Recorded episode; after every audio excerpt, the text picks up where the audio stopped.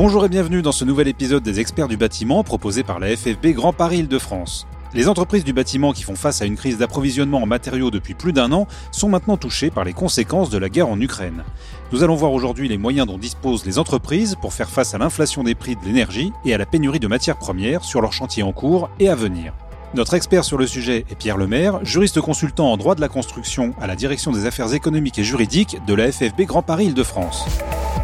Bonjour Pierre et merci d'être avec nous. Bonjour. Pouvez-vous nous dire en quoi la crise ukrainienne impacte directement l'activité de la filière bâtiment en France? Alors, la crise ukrainienne a des répercussions sur l'activité de la filière bâtiment à plusieurs niveaux. D'abord, la crise de l'énergie, accentuée par le conflit, pèse par ricochet sur le prix des matériaux dont la production requiert une part importante d'énergie. On pense notamment aux produits aluminium, aux tuiles, briques, carrelage, etc. Ensuite, très gros exportateurs d'acier, la Russie, la Biélorussie et l'Ukraine ont fermé l'immense majorité de leurs usines de production. À tout cela s'ajoute enfin une hausse incontrôlable du prix des carburants. Pierre, existe-t-il des moyens de faire face à ce phénomène dans les marchés en cours d'exécution lourdement impactés? Alors, pour l'entrepreneur, la première chose à faire, que le marché soit public ou privé, consiste à signaler à son client les difficultés rencontrées. Euh, cela revient en fait à adresser à son client un courrier euh, ou un mail faisant état de toutes les difficultés euh, factuelles en matière d'approvisionnement et en matière de coût.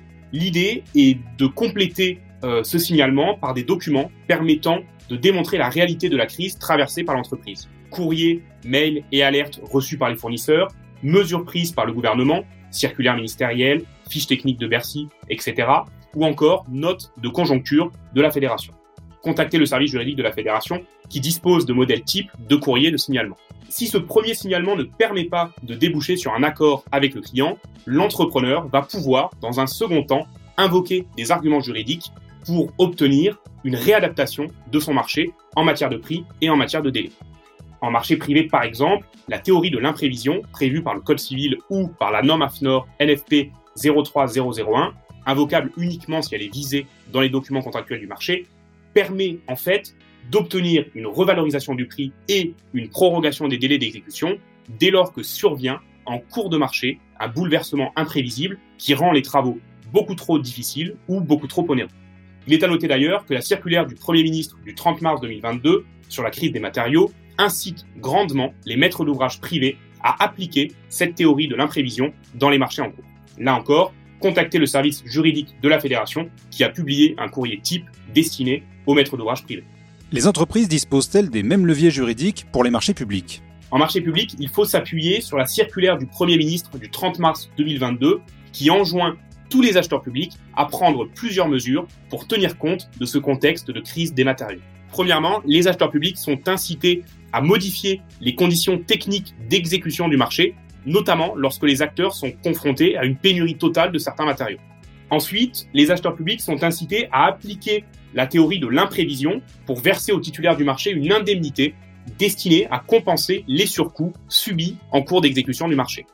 Cette indemnité peut être versée dès lors que le titulaire parvient à démontrer un déficit réellement important et non un simple manque à gagner sur l'opération. La circulaire rappelle d'ailleurs que cette indemnité peut être versée même lorsque le marché comprend déjà des clauses de variation du prix, dès lors que l'économie du marché est complètement bouleversée par la crise des matériaux que nous subissons. Enfin, cette circulaire incite les acheteurs publics à suspendre les pénalités de retard et à augmenter les délais d'exécution de ces marchés. Une fois encore, contactez le service juridique qui tient à votre disposition un modèle type de courrier adapté pour les marchés publics. Alors que faire en cas d'échec des discussions lorsque le client refuse toute négociation? Dans ce cas, l'entrepreneur peut dans un premier temps saisir le comité de crise de la filière mis en place par le ministère de l'économie et des finances pour rassembler tous les comportements non solidaires des acteurs de la filière. Parallèlement, l'entrepreneur est invité à se rapprocher du médiateur des entreprises. Il s'agit là aussi d'un service du ministère de l'économie et des finances. C'est un service gratuit, rapide et confidentiel qui permet aux parties d'être accompagné par un tiers neutre et expérimenté pour déboucher sur un accord. Contactez le service juridique de la fédération pour connaître les modalités de saisine de ces deux instances. Alors Pierre, quelles sont vos recommandations pour la préparation des futurs marchés? Alors, en marché privé, l'entrepreneur doit, dans un premier temps, adapter son offre. Concrètement, il doit faire le point avec ses fournisseurs pour proposer des délais et des prix adaptés au contexte et à la situation. Ensuite, il doit toujours mentionner sur ses devis un délai de validité, ce qui permet en fait de ne pas être engagé sur la base d'une offre qui ne correspond plus à ses coûts fournisseurs en cas de signature tardive du client. Enfin, il est très important de répercuter la hausse du prix du carburant sur ses frais de déplacement dans tous ses devis. L'entrepreneur doit négocier l'insertion de plusieurs clauses contractuelles dans ses devis, conditions générales d'intervention et marché. Première clause qui peut être insérée, la clause de révision qui permet de faire évoluer le prix du marché mensuellement en fonction d'un indice préalablement sélectionné qui correspond au coût fournisseur de l'entrepreneur. L'entrepreneur peut aussi faire appel à la clause d'actualisation qui permet d'actualiser le prix du marché une fois avant le début des travaux en cas de délai conséquent qui s'est écoulé entre la remise de votre offre chiffrée et le démarrage des travaux. La sélection de l'indice est libre, l'idée étant qu'il doit correspondre à vos coûts fournisseurs. La fédération recommande de s'inspirer des indices BT, l'indice BT07 correspondant par exemple aux ossatures et charpentes métalliques. Contactez le service juridique de la fédération pour être accompagné dans le choix de vos indices en fonction des spécificités de votre marché.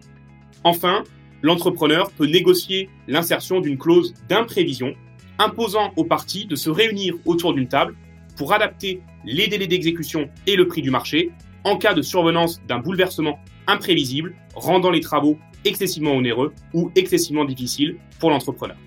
En pratique, il peut s'avérer difficile de faire accepter à son client l'insertion de toutes ces clauses dans le marché. C'est là que l'entrepreneur devra faire preuve d'habilité commerciale pour réussir à insérer une ou deux clauses parmi celles qui correspondent le mieux aux spécificités et à la nature de l'opération.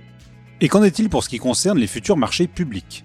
Pour les marchés publics, le gouvernement a rappelé avec insistance que tous les acheteurs publics, y compris les bailleurs sociaux, sont obligés d'indexer le prix de leur marché dès lors que le marché dure plus de trois mois et que pour son exécution, le titulaire a besoin de matériaux dont les prix sont susceptibles d'évoluer en cours d'opération. Par ailleurs, si l'acheteur public ne respecte pas ses obligations en matière de clause de variation de prix, il faut savoir que la procédure de passation peut être annulée pour manquement à ses obligations de publicité et de mise en concurrence. Pierre, pouvez-vous nous dire quels dispositifs ont été mis en place par la FFB Grand Paris Île-de-France et comment accompagnez-vous concrètement vos adhérents? Alors, la fédération a mis en place une cellule de résilience animée par les juristes experts de la fédération dans le cadre de la permanence juridique. Aussi, pour toute question relative à vos futurs marchés ou à l'exécution de vos marchés en cours, contactez le service marché au 01 40 55 10 71. Pour toute question relative à vos salariés et au droit du travail, contactez le 01 40 55 11 10. La fédération met également à disposition de ses adhérents tout un panel de courriers types pour les accompagner dans leur démarche vis-à-vis de leurs clients. Nous avons également publié une note caisse à outils qui regroupe toutes les mesures du plan de résilience mis en place par le gouvernement. Mesures contre l'envolée des coûts de l'énergie et du carburant, rehaussement des PGE, extension du prêt croissance industrie aux entreprises du bâtiment, médiation des entreprises, etc., etc. Et enfin, nous mettons en place des liens renforcés avec la préfecture de Seine-Saint-Denis notamment pour identifier les enjeux du secteur et soutenir les entreprises sur le territoire, et aussi avec la DRIES pour proposer euh, des solutions d'accompagnement aux entreprises qui se trouveraient en grande difficulté financière. Pour en savoir plus sur toutes les mesures pour lutter contre la crise, contactez votre fédération. Merci beaucoup Pierre de nous avoir éclairé sur les recours à disposition des entreprises pour faire face à la crise des matériaux et aux conséquences de la guerre en Ukraine. C'est la fin de cet épisode des experts du bâtiment. Merci d'être fidèle à ce rendez-vous que vous retrouvez sur toutes les plateformes d'écoute de podcasts comme Deezer, Spotify ou Apple Podcast. Abonnez-vous gratuitement pour ne manquer aucun numéro et si l'émission vous plaît, parlez-en autour de vous. Je vous donne rendez-vous le mois prochain pour un nouvel épisode des experts du bâtiment.